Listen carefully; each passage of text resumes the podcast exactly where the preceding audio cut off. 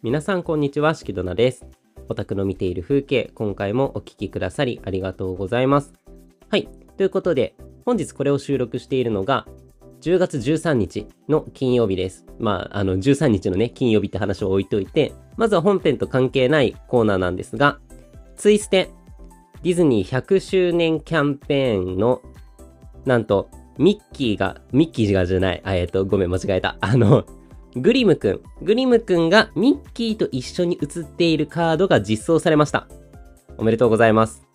ということで、せっかくなら引いてみようかなということでですね、今ここで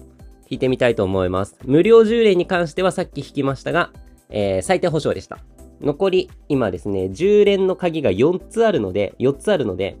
40連ね、プラスで引いていこうと思いますよ。はい。ということで、まずは10連です。まあ、20連目ですけどね。さあ、いろいろとね、演出がありますが、グリム君はいない。羽が2枚落ちてきました。で、今音出してないので、これ収録してる関係でね。音出してないんで、今、あの、闇の鏡さんが怒ってらっしゃるのかわかんないんですけど、あ、なんかちょっと怒ってるっぽい。あ、でも、いや、全然怒ってないな。はい。見ていきましょう。さあ、全然出てこないですね。3枚目、4枚目もレア、5枚目もレア。お、6枚目、あー、SR ですね。お、あー、SR ですね。全然、まあガチャの排出率がめっちゃ低いので、ね、めっちゃ低くはないのか。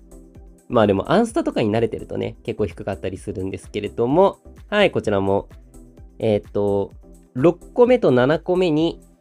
イデア君が出てきてくれたぐらいですね。実験服のイデア君が SR で出てきました。さあ、20連目いきます。やばいですね。結構沼る気しかしないんですけど、はい、グリム君いない。羽が1枚。やばいですね。はい、ということで、はい、まあ全然ね、SR とかも、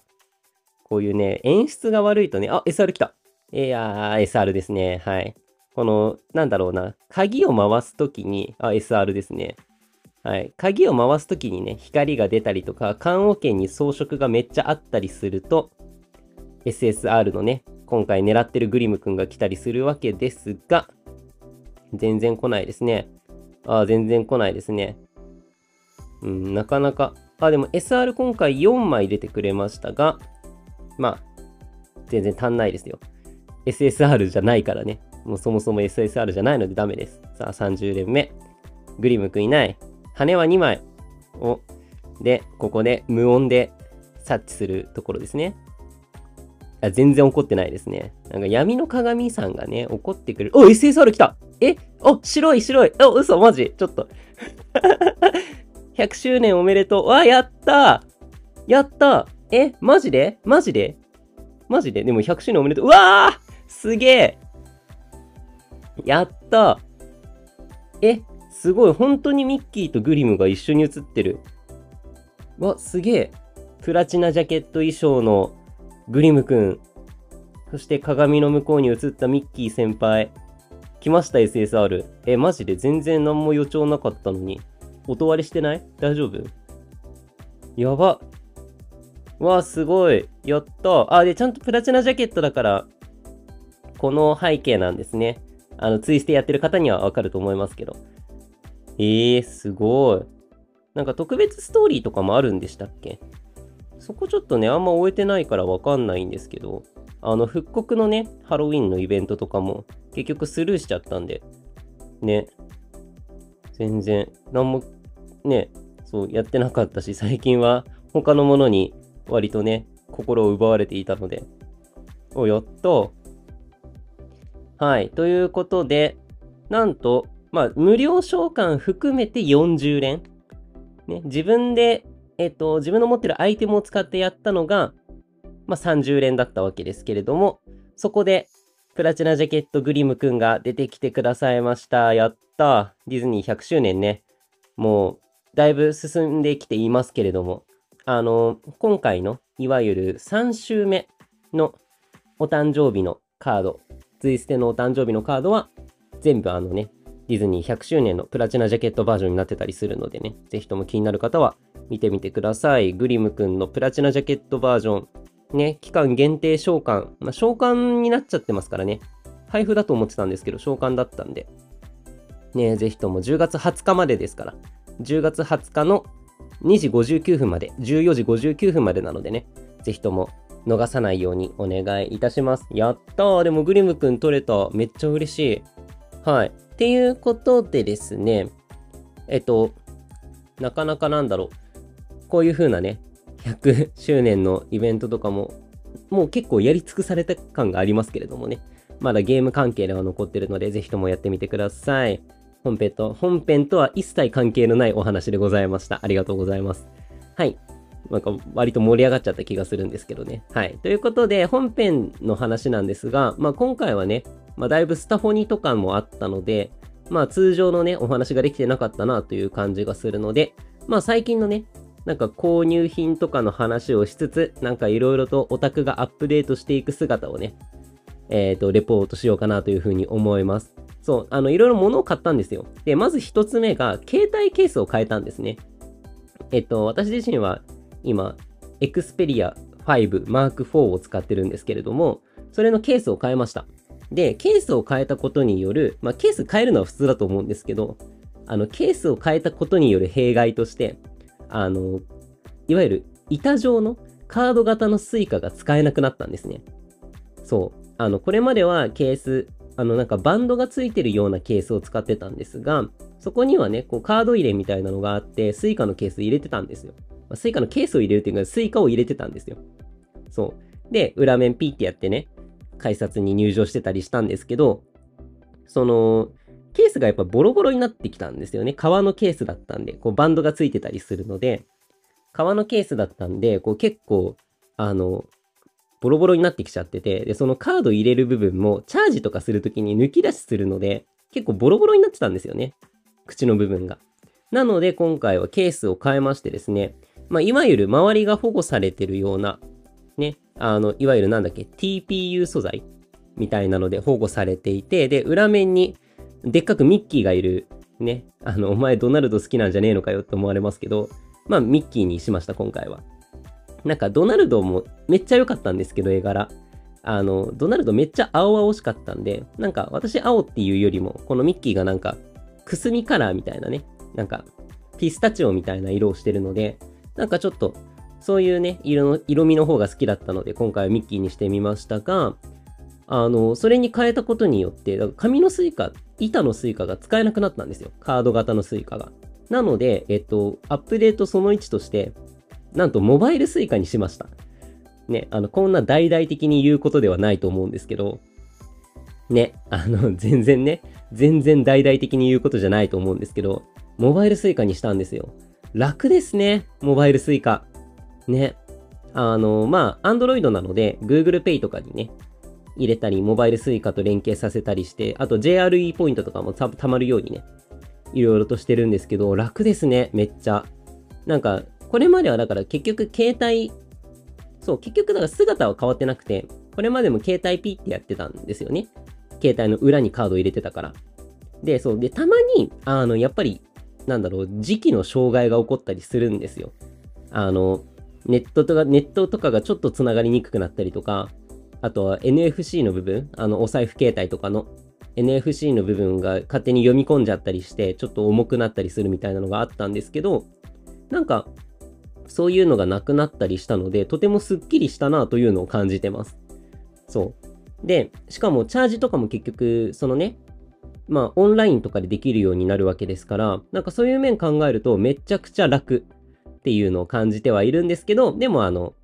これまでね、やっぱり紙のカード型のスイカを使ってたその愛着みたいなのもあって、ね、なんかちょっとそういう部分でね、こうやっぱり、なんだろう、定期券のさ、どっからどこまでみたいなのが印字されるとちょっと楽しいじゃないですか。ね。なんかそういう部分のところがなくなったりしたのがちょっと嫌だなっていうのと、まああとはあれですよね。あの、モバイル suica の障害、いわゆるインターネットの障害とかが起きた時にどうしようかなっていうのがあるので、その今使ってる suica 自体はもう使えなくなっちゃうんですよ。モバイルに取り込んじゃったので。なので、まあ、ちょっとね、前に昔、昔かな？あの、パスモを1枚持ってるので、買ったので、ね、そのパスモとかを、まあ、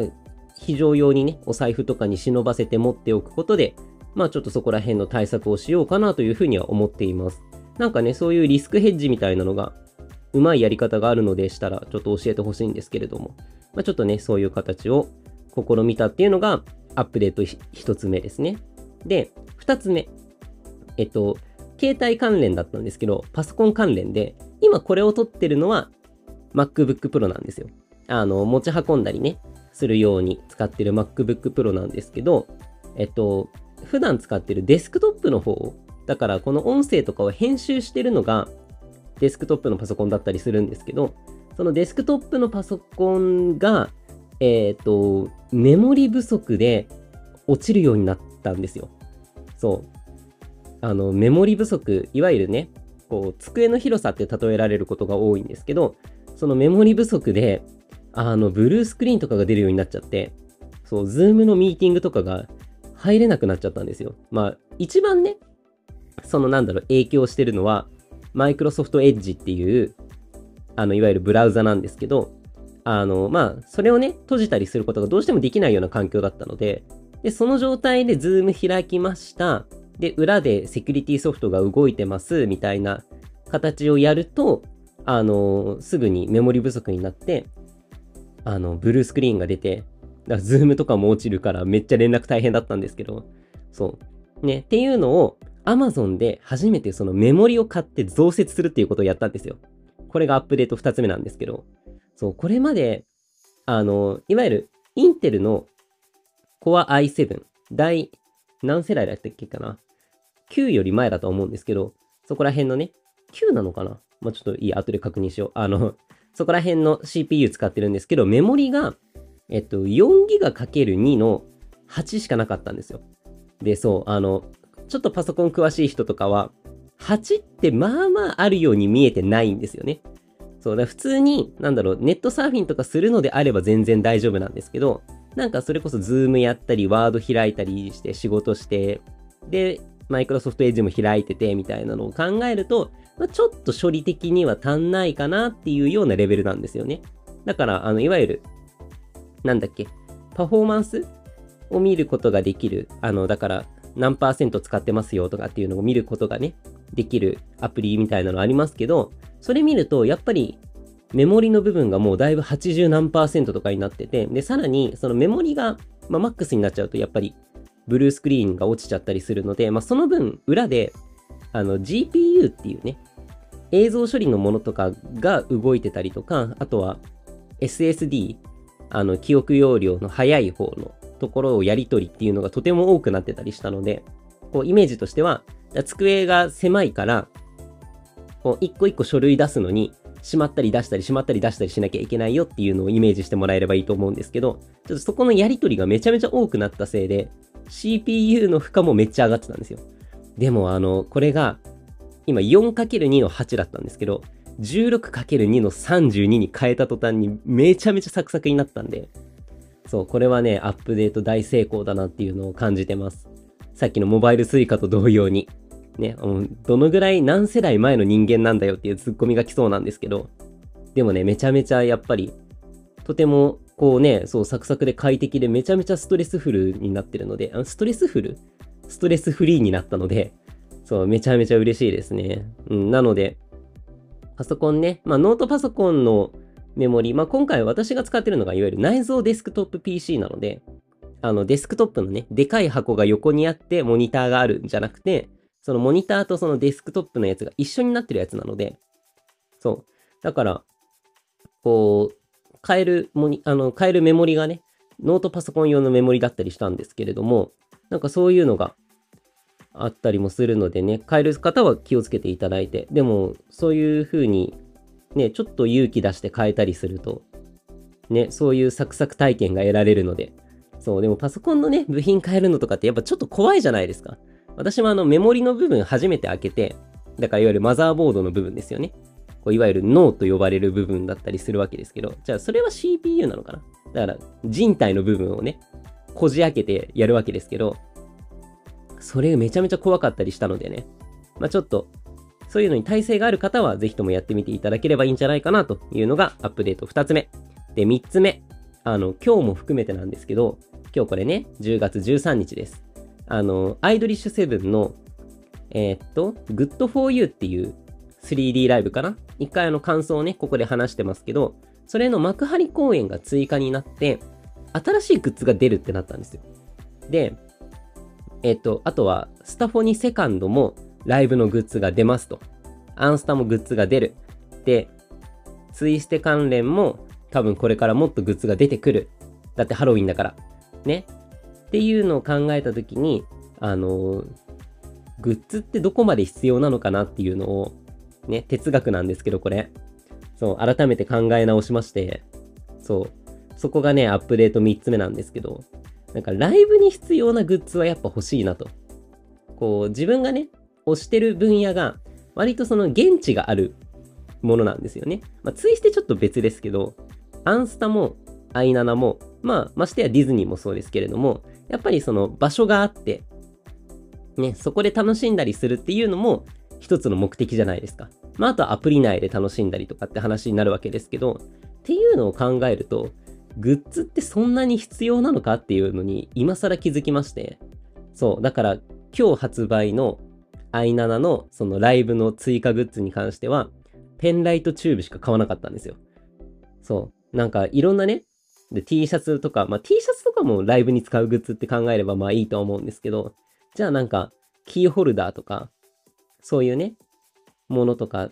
にあんまりときめかなくなってるなっていうのが、こう結構心の中にありまして、そう、ま、またこれがね、あの、スノーマンとか、嵐とか、キンキになったらまた別だと思うんですよ。あれは人間だから。そう。別に、なんだろうな、そういうややこしい話になってるけど、アンスタのアイドルとかも人間ですけど、人というキャラクターなので、なんかそういうところで考えると、なんかちょっとね、だってグッズいっぱい持ってたところで自分が嬉しいか、結局見せて嬉しいかっていうところになるわけですから、なんかそういうところを考えると、なんかグッズって、そんなにね、あの、多くあってもダメなんじゃないかなっていうのが、ちょっと心にはありますが、でもこれでね、あの、多分また散在する未来が見えるので、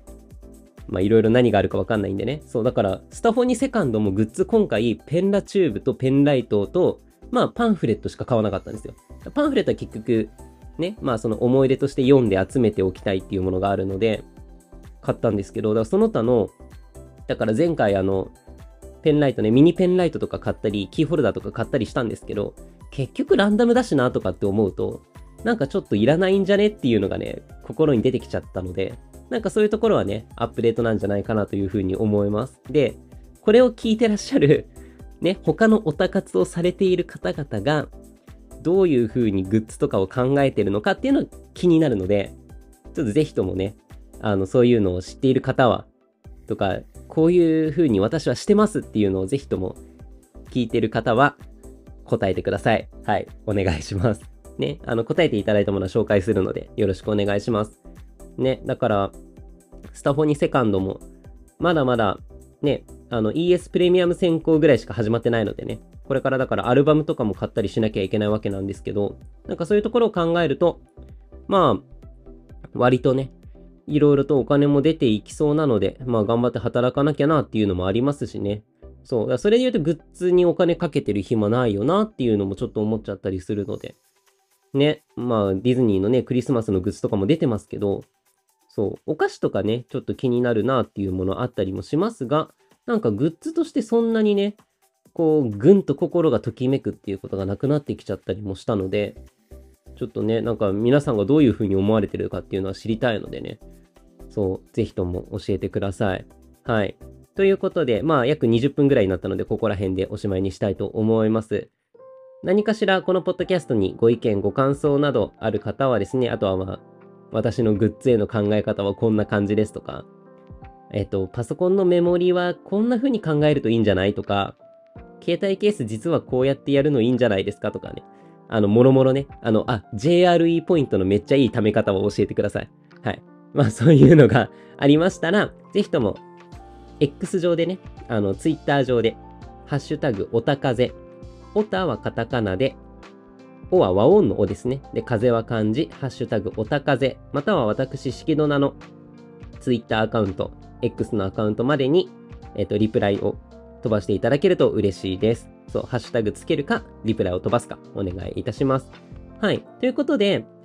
えっと、他にもね、あの、ポッドキャストの登録、購読などもしていただけますと助かります。なんかね、最近、あの、アンカーという、もう今アンカーじゃなくなっちゃったんだけど、あの、 Spotify のね、サービスでなんかインプレッションとかも見れるようになってて、なんか検索とかでね、割とこのポッドキャスト引っかかってるっぽくはあるんですが、そんな再生数伸びてないんで、まあ別に再生数気になんないですけど、ね、あの、いろんな意見知りたいのでね、広めていただけるととても助かります。はい。ということで、今回もお聴きくださりありがとうございました。また次回もよろしくお願いいたします。ありがとうございました。